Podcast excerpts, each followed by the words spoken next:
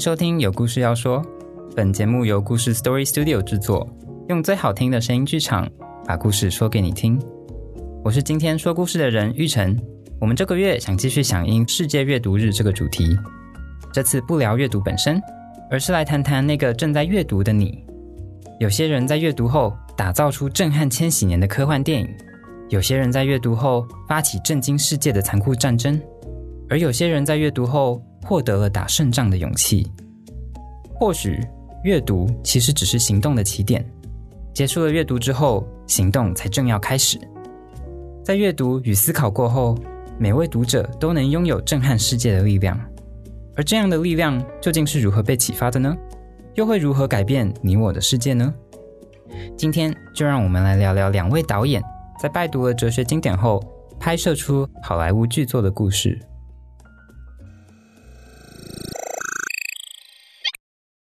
大家看过《骇客任务》吗？电影系列的第四部曲《Resurrection》，暌违十八年。终于在今年年初，在大荧幕上复活了。其实从第一部曲以来，《骇客任务》就因为埋藏许多哲学提问而深受影迷的喜爱和讨论。导演华高斯基姐妹从一开始便立志要拍一部苏格拉底式的动作电影，甚至邀请了启发他们的法国哲学家来参与电影的制作。想不到，哲学家本人断然拒绝了邀约，甚至斥责电影误用了他的思想。导演们到底读了什么？而又是什么样的阅读才可以酝酿出好莱坞巨作呢？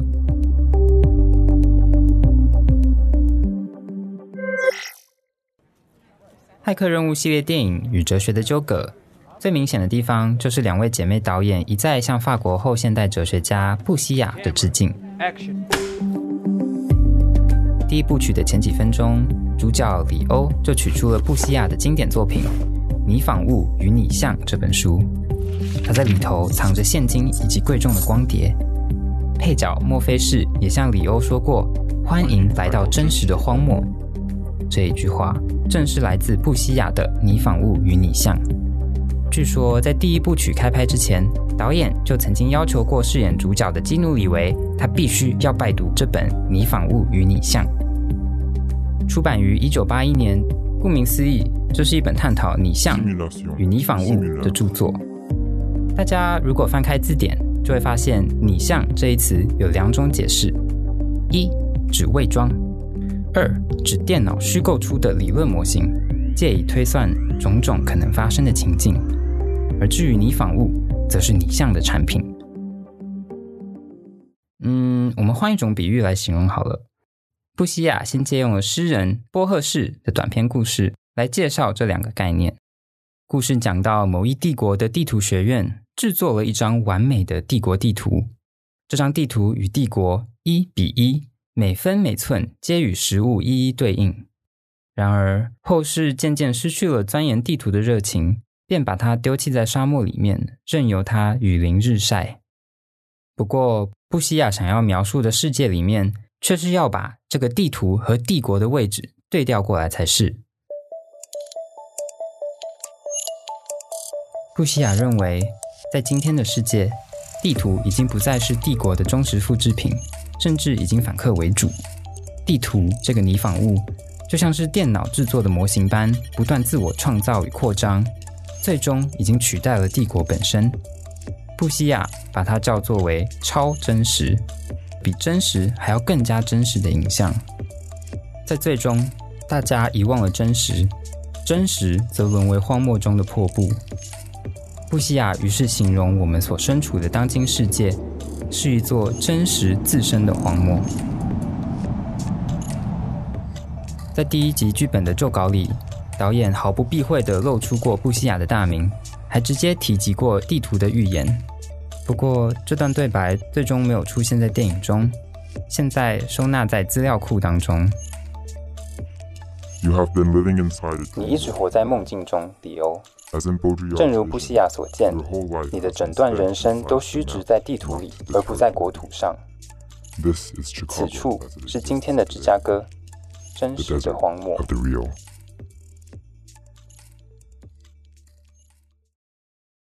地图的预言听似荒诞，但布西亚想借此来说明什么呢？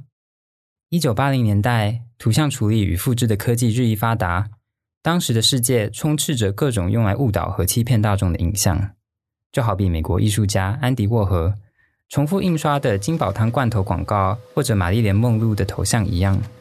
一百个版本中，原稿到底是哪一份，好像已经不太重要了。这些影像不断大量生产、自我复制，以致吞噬了生活，让真假之辩失去了意义。在《你仿物与你像》中，布西亚也写到了美国生活比迪士尼乐园更加的虚假。水门案不只是单纯的丑闻，核子战争只是虚张声势，又讲科幻小说的黄金时代已经过去了。一切的分析都可以归咎至无远佛界的拟像，仿佛你我的寻常生活。都已成为来历不明的复制品。而在布西亚更早期的作品中，他也曾经对拟仿物和拟像的概念有更深入的说明。他说，人的思想和行为都由无处不在的符号系统来决定，比如刚刚说的地图，或者人们约定俗成的货币系统，甚至是时尚、性别、语言。在布西亚看来，这些都是符号系统。我们依照这些来历不明的模型来生活，精神与肉体都化约为数据，符号们有如一张铺天盖地的网路，笼罩了所有，而世人却毫无察觉，甚至误以为由符号主宰的秩序就是真实。所以布西亚说这是超真实，是比真实更真实，以至于地图最后吞噬取代了帝国，却没有人觉得奇怪。那所谓的真实到底在哪里呢？或许布西亚自己也回答不出来，因为世人正活在一个真假不变的时代，他本尊也不例外。有一次，他在纽约的画廊举办了新书发表会，现场有人问他：“嗯，你是谁？”他则戏谑的说道：“我也不知道我是什么，我是自己的泥仿物。”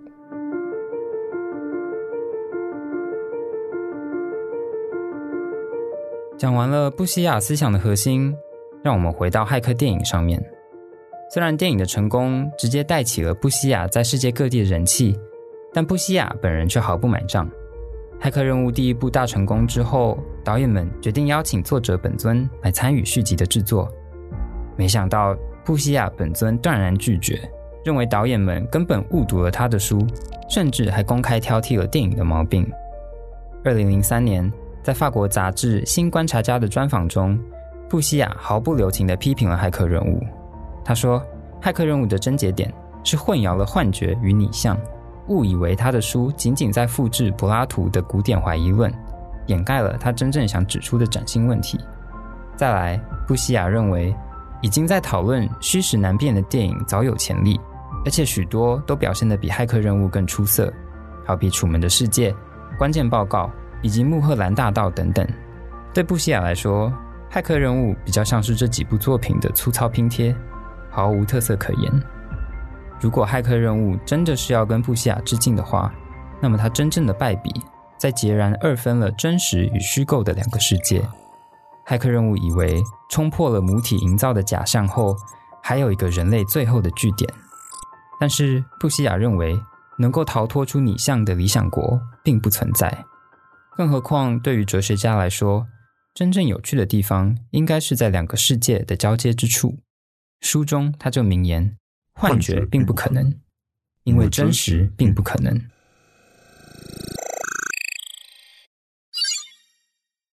说到底，电影与哲学没有谁亏欠了谁。也许二十多年前，华高斯基姐妹根本想不到电影会如此大获好评。当时两人一心只想要搞搞新意。做点破格的事，他们只不过是厌倦了好莱坞千篇一律，有如麦当劳生产汉堡般的作品，才决定拍一套蕴含智慧的动作片。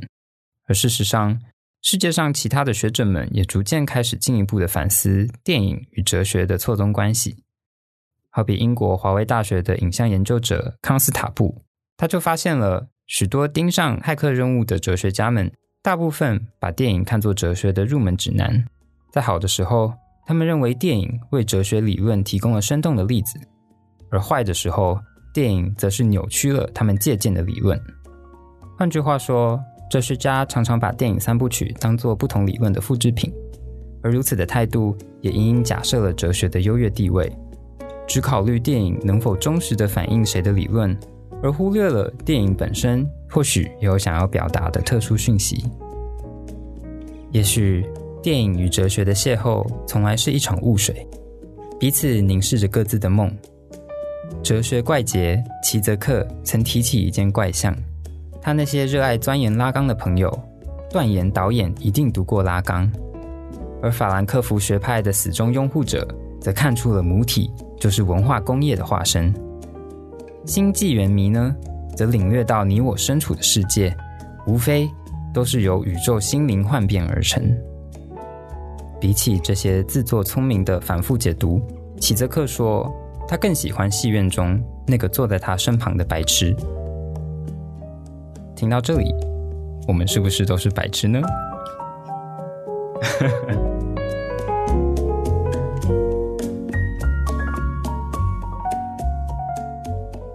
以上内容改编自故事 Story Studio 网站，由作者南湾水上生所撰写的文章《电影与哲学的邂逅：凝视彼此的梦》。